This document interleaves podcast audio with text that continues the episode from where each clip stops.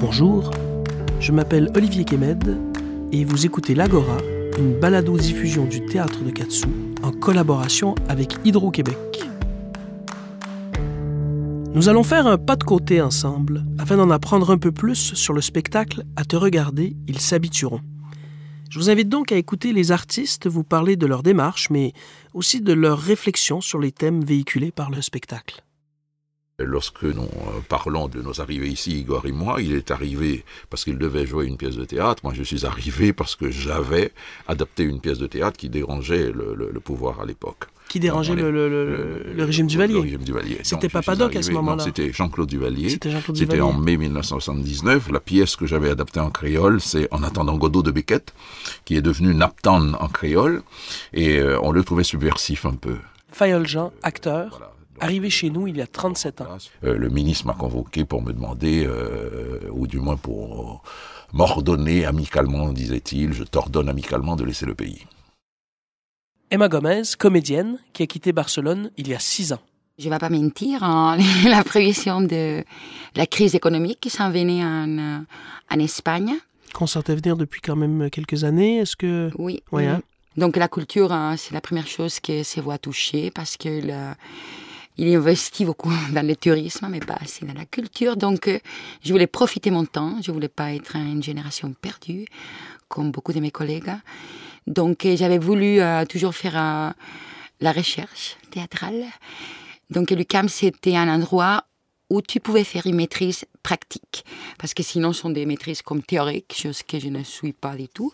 Parce que je viens de la pratique, j'ai toujours joué. Je m'attendais à l'Amérique l'Amérique fantasmée avec ses gros buildings et tout ça. Ouais, opulente. Et j'arrive dans une Amérique euh, qui ressemble à un film de, Jim Jarmusch. Euh, je raconte souvent ma première soirée. Euh, c'est, imagine-toi, je, débarque à Mirabel, parce qu'on est tous débarqués à Mirabel avant une certaine génération. Bachir Ben Sadek, réalisateur, et en ce qui nous concerne, metteur en scène. j'atterris là, je suis attendu par le mari de ma tante, qui m'emmène à la maison déposer mes affaires, qui me dit, eh, viens, je t'emmène au restaurant. Ah, il m'emmène au restaurant. C'est super. Alors, on s'installe dans la voiture, puis il roule, il part de Verdun, puis là, je vois les buildings de Montréal qui se rapprochent vers moi. Je vais, je vais la fumer, cette ville, je vais la kiffer, ça va être génial. il prend à droite, il prend le pont Champlain, il m'emmène à Brossard sur le boulevard Tachereau. J'étais là, mais, mais, mais, mais, mais moi, c'est là-bas que je veux aller. Pourquoi tu m'emmènes là? Il m'a emmené dans un... Euh, un buffet chinois. Buffet chinois. Je sais plus si c'était l'un des deux célèbres de l'époque dont on voyait les pubs très tard dans la nuit là. Et euh, et puis voilà. Puis bon bah écoute, contre mauvaise fortune, ben je me suis dit bah tiens les crevettes finalement c'est à volonté, c'est pas mal. Au Canada, my je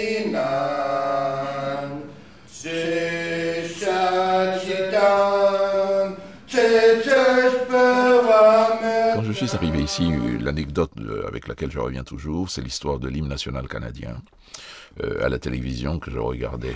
Euh, il y avait de ces images, euh, plusieurs personnes qui regardaient un feu d'artifice. Et puis, il y avait une petite fille noire, elle avait peut-être 7-8 ans, qui dans la foule cherchait sa place. Et je me rappelle, on venait d'arriver et, je disais toujours à mon épouse, nous en parlions, tu vois, il cherche sa place. Écoute, moi j'arrive au Québec dans les années 90 en janvier 92. Et en l'espace de trois ans, je vis un référendum euh, pan-canadien sur les accords de Charlottetown. Ah oui, Charlottetown, tout à fait. Une élection euh, fédérale avec l'arrivée des libéraux euh, qui étaient absents du pouvoir depuis près de huit ans. Une élection provinciale avec l'arrivée du PQ. Et le référendum sur la souveraineté du PQ en 1995. c'est une période d'effervescence politique incroyable. En trois ans, je vis tout ça oui, c'est une période d'effervescence incroyable. C'est une période passionnante pour arriver au Québec et pour euh, euh, réussir à, se, l'approprier, à, se fondre dans, véritablement ce tout qui nous est proposé, qui est une société en pleine quête d'elle-même, en pleine quête de définition, d'autodéfinition.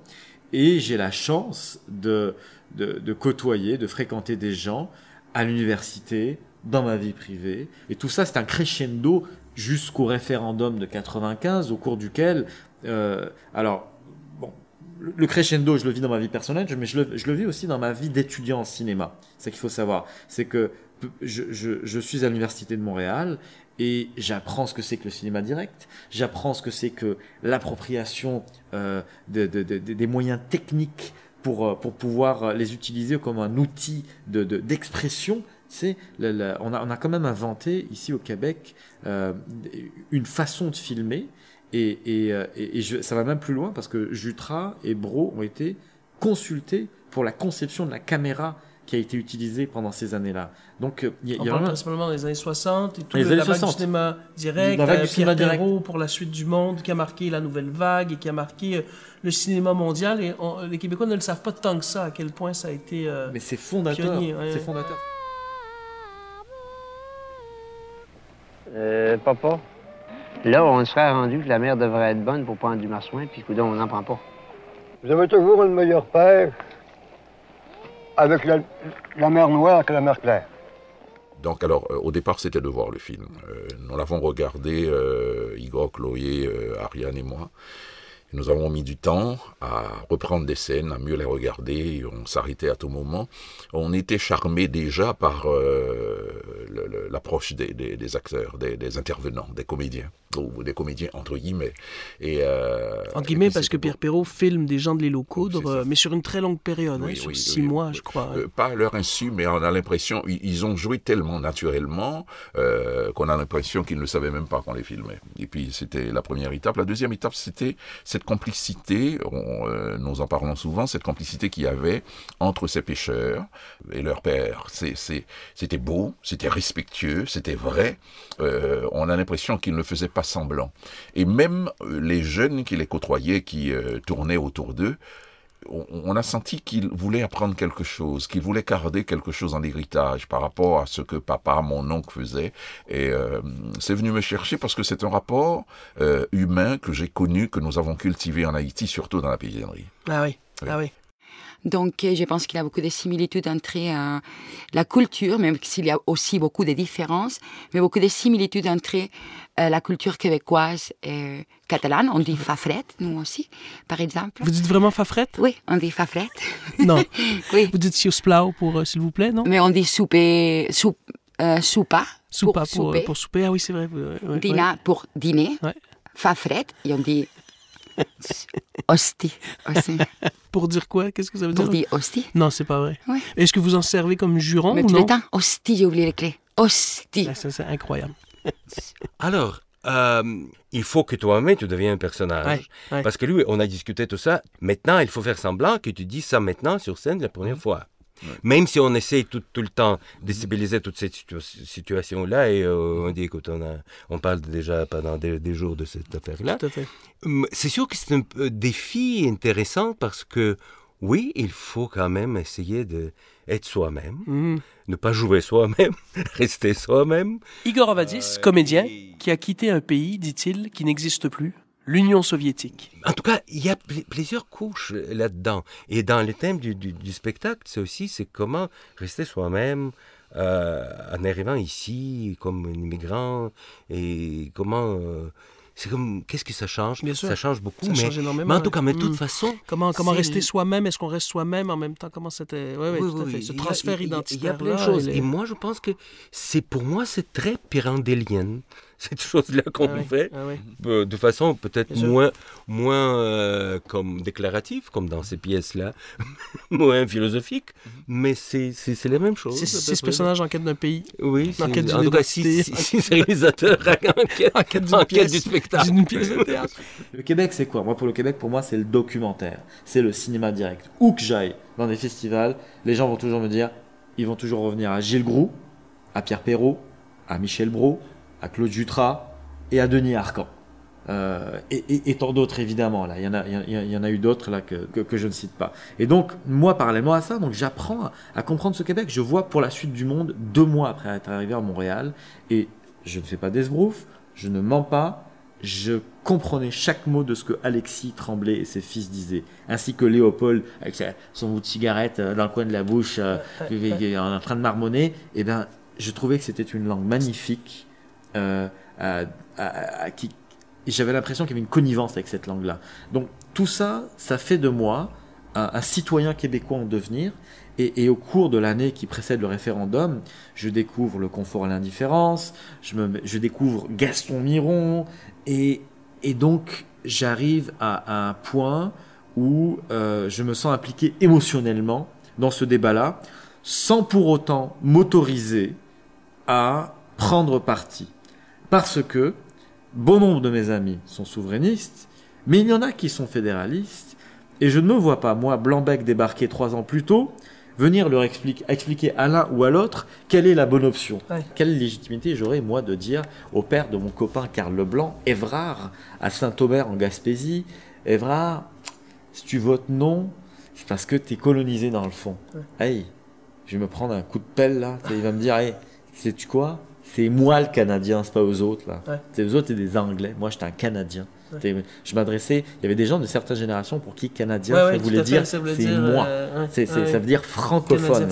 Canadien français. c'est ça. Mm, mm. Et, alors, euh, euh, donc à cette époque-là, j'essaie de ne pas me prononcer, mais je suis émotionnellement impliqué, je suis tout ça, je regarde, je vois aux nouvelles les représentants de trois communautés culturelles qui disent que leurs membres vont voter non, et je trouve ça un petit peu limite comme déclaration, dire bon, mon Dieu, ah, mais j'ai pleuré beaucoup avec euh, les manifestes. Euh, je pense que euh, la base, et je pense que peut-être à la base, je ne le sais pas, hein, mais beaucoup de terrorisme, c'est surtout ancienne, hein, je ne vais pas dire massif, là, sont les revendications et sont des idéaux de, en fait, de, faire un monde meilleur et de revendiquer les droits des personnes à la mm. base. Donc, je pense que le Québec, il avait, mais vous souffriez beaucoup aussi des manques de ça, de respect à votre langue, de respect à votre personne, à votre aspiration et à votre autogestion aussi. Euh. donc, euh, évidemment, il y a beaucoup de liens mm. par rapport à les problèmes qu'il y a eu avec la dictature, mais aussi avec un problème, problème récent, peut-être qu'il y en a encore avec la langue, il y a avec cette pression d'une langue et d'une culture qu'il est euh, plus, euh, des gens qui sont plus nombreux et qu'il a plus de force et plus de, pour, et qui pressionne une minorité, on va dire. Et après, euh, tous les trucs du, du pouvoir. Quand moi, j'ai commencé à consulter toutes les entreprises qu'ils nomment les FLQ, dans les manifestes, ils sont encore là. Donc ça, tu te rends compte que, euh, que tu comprends un peu euh, cette revendication de l'effet le cul, de dire euh, il y a de... Le, les patroneux, leurs valets, quoi, et les gens qu'ils s'évendent à n'importe quel prix juste pour l'argent et qu'ils viennent profiter de notre terre et qu'ils nous esclavisent. et que nous, on n'a pas d'option à... Mais à parler notre langue, à transmettre notre culture, à gérer notre richesse. Mm. Et ça m'amène à la soirée référendaire, que je vis donc avec des amis fédéralistes, des amis souverainistes. Et, euh, on est dans un local sur la rue Mont-Royal. Euh, il y a des chips, il y a de la bière, de la pizza, puis il y a de l'ambiance, on va dire. Et une TV. Euh, et, évidemment, le début est, très, très exalté parce qu'on a l'impression que le Québec est en train de devenir indépendant. Parce que le, les votes de, l'Est du Québec rentrent en premier. En premier. Et puis c'est oui, à 85%, mais pour 2% des ballots qui ont été euh, comptés. Quoi. Puis coup, Montréal rentre. Et là, euh, l'avance fond comme neige au soleil. Et pac, on s'arrête au moment où Bernard Doran nous dit que si la tendance se maintient, et on voit la statistique, et là, euh, bon bah, ceux qui y croyaient essaient de se dire bah ouais, c'est vrai, c'est clair qu'on n'allait pas l'avoir, mais nom de Dieu, mais on est passé proche, on est passé proche, qu'est-ce qu'on mm. s'est fait avoir Et oui, puis ceux qui y croyaient pas et qui étaient contre, ils disaient ouais, bah en tout cas là, tu sais, je pense que ça va être mieux comme ça. Arrive Parisot, fait son discours, dégoupille sa grenade, il la lance, et là j'ai un copain qui perd les pédales, qui se met à pleurer, qui a, a donc raison, que ça n'a pas d'allure, que, que, c'est vrai ce qu'il vient de dire, puis en même temps il me tient la main, les larmes aux yeux, il y en a un autre qui se lève et qui se met à hurler, qu'il a honte d'être québécois, que ça se peut pas qu'on dise quelque chose comme ça, que c'est dégueulasse et tout ça, puis, mais ils s'engueulent pas les deux, mais les deux, c'est... Et toi? C'est malheureux, c'est les deux solitudes qui s'expriment. Ouais, ouais. Et toi, tu, tu réagis comment? Tu moi, je regarde ça, j'ai, je suis ému parce que je vois, je, je, je prends la mesure de la douleur des gens autour de moi. Euh, moi, je viens d'Algérie. Hein. Euh, on était, euh, on, on, a été un petit peu, euh, malgré nous, euh, les porteurs de, même après notre indépendance, du symbole de l'indépendance, ouais. ce que c'est que de se défaire d'un pays colonisateur. Ouais. Tout ça a été très simplifié par l'histoire, par les légendes, par les propagandes et tout ça. Mais voilà, moi, je suis algérien, issu d'une guerre. Euh, j'ai perdu un grand-père pendant la guerre d'Algérie. J'ai des grands-oncles qui ont été en prison, qui ont été euh, torturés Torturé. parce qu'ils voulaient être ce qu'ils voulaient être. Voilà, des Algériens. Et donc, je comprends ce que c'est que de vouloir être un Québécois, et je comprends la douleur de quelqu'un qui de, vient de se faire enlever le pays, mais okay, les ouais. il avait sous le nez. Il l'avait à portée de main, mais à, à, portée, à, à portée de lèvres. C'est vraiment l'eau à la bouche. C'est le, le supplice de, de Tantale. C'est vraiment le supplice de Tantale. Et, je suis très triste pour eux. Finalement, ma blonde et moi, on part de là, puis on s'en va au défunt Luxe sur le boulevard Saint-Laurent pour faire notre espèce de petit débriefing parce que elle elle est allemande moi je suis algérien elle grandit à Paris donc dans une dans le rôle de elle avait déjà ce rôle de l'autre moi j'ai passé ma vie comme fils de diplomate et donc j'ai toujours été une forme d'autre et on échange là-dessus et on parle et puis je lui raconte je lui dis mais tu sais l'histoire du vote ethnique franchement moi j'ai vu euh, l'histoire des, des, des, leaders de communautés qui disaient qu'ils allaient voter comme ça. Et puis euh, il y a cette histoire de, de, de, de vote anglophone euh, on, on le rappelle s'il y, y, a des plus jeunes qui nous écoutent mais donc euh, Jacques Parizeau finit son discours en 95 avec dans le fond on a été battu par quoi? On a été battu par deux points l'argent et, et, vote, et des votes ethniques. essentiellement voilà, il le dit ça, puis c'est ça qui a fait mal en fait. Et puis il y a, y a, des gens qui étaient en pleurs euh, au, au, euh, c'était au Palais des Congrès, on les voyait euh, sur les images. J'ai vu euh, de mes yeux vu une fille qui étudiait à l'université avec moi, mais pleurait toutes les larmes de son corps. Il mm. y, y, a du monde qui sont qui sentis blessés. Oui, oui, qui prennent conscience aussi de tous les, les, les pots qui devront recoller, parce que c'est toi qui le disais. Il y a cette phrase, mais il y a aussi ce qui précède, c'est-à-dire le nous. Et c'est ça. Et moi, c'est le nous. Et quand je suis avec ma blonde au luxe en train de, de, de, parler de ça, je dis là où ça fait plus mal, je pense, et où les gens n'ont pas réagi, c'est quand il a dit nous. Les trois cinquièmes de ce que nous sommes. C'est un nous exclusif. C'est un nous. C'est un nous qui est assez terrible. Et en même temps, je lui dis regarde, il avait euh, le verbe un petit peu euh, fuyant. Euh, J'ai pas l'impression qu'il était dans tous ses états. Il avait peut-être pris un coup, je sais pas, est-ce qu'il était sous, est-ce que il avait l'air de quelqu'un de blessé. Mm. Et le lendemain, évidemment, tout le monde en parle. Il y a des gens qui condamnent, il y a des gens qui disent qu'il a raison. La plupart des gens le condamnent, ils disent qu'il aurait pas dû dire ça. Euh, et puis après, il démissionne. Et puis après, il dit que bon, euh, euh, ce qu'il disait, il l'assume, mais qu'il aurait peut-être pas dû le dire dans ses mots, dans mon souvenir. Et on passe à autre chose. Et on est passé à autre chose. Et tout à coup, eh ben, il a fallu que le Parti québécois au pouvoir devienne un parti qui dirige une province, euh, qui la gère.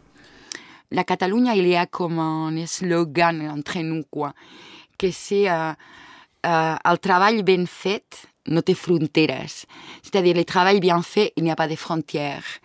Donc, je pense que nous, on s'exige à nous-mêmes ça, n'importe où tu sois. Donc, ça peut être dans un village, mais si ton travail il est bien fait, il va trespasser n'importe où. Mm. Il va venir te chercher de n'importe où. Et je pense que ça oblige les gens à être à notre tu vois, une égalité en beaucoup de choses. Il y a des gens qui ont des entreprises dans des villages, mais qu'ils ont des commerces internationaux. Ce que j'ai peur, des trucs artificiels quand on commence à essayer de mmh. euh, faire marcher ça de façon euh, Plaqué, autoritaire, autoritaire, quand on essaie de, de, mettre les règles, quand on essaie... Les... Moi, je trouve que tous les processus doivent être organiques, qui doivent passer parce qu'il y a une nécessité naturelle, ouais, que ouais. Ça, ça se développe comme ça se développe. Tout à fait. Tout à fait. Et on ne peut pas imposer les choses, je pense. Il faut que ça provienne du désir. Moi, en tout cas, moi, je suis pour la liberté. Voilà. Oui. On a été grandi comme ça, n'est-ce pas? Camarade. c'est ça. oui. Euh, moi, j'ai l'impression que les gens sont conscients de ça, de cette nécessité, euh, qu'il faut désormais que la télévision, la radio, soient, les deux soient plus représentatifs des communautés qui vivent ici. Mais ils, ont, ils y vont très lentement. Ouais. Est-ce qu'ils sont animés euh, par une peur Je ne sais pas, ou bien tout simplement, euh, les sociétés fonctionnent comme ça. Les sociétés à l'Occident fonctionnent comme ça. Ils, ont, ils y vont très lentement pour mieux appréhender appréhender les choses et peut-être mieux les gérer, je ne sais pas. Bachir Ben Sadek. Fayol Jean. Emma Gomez. Igor Ovatis.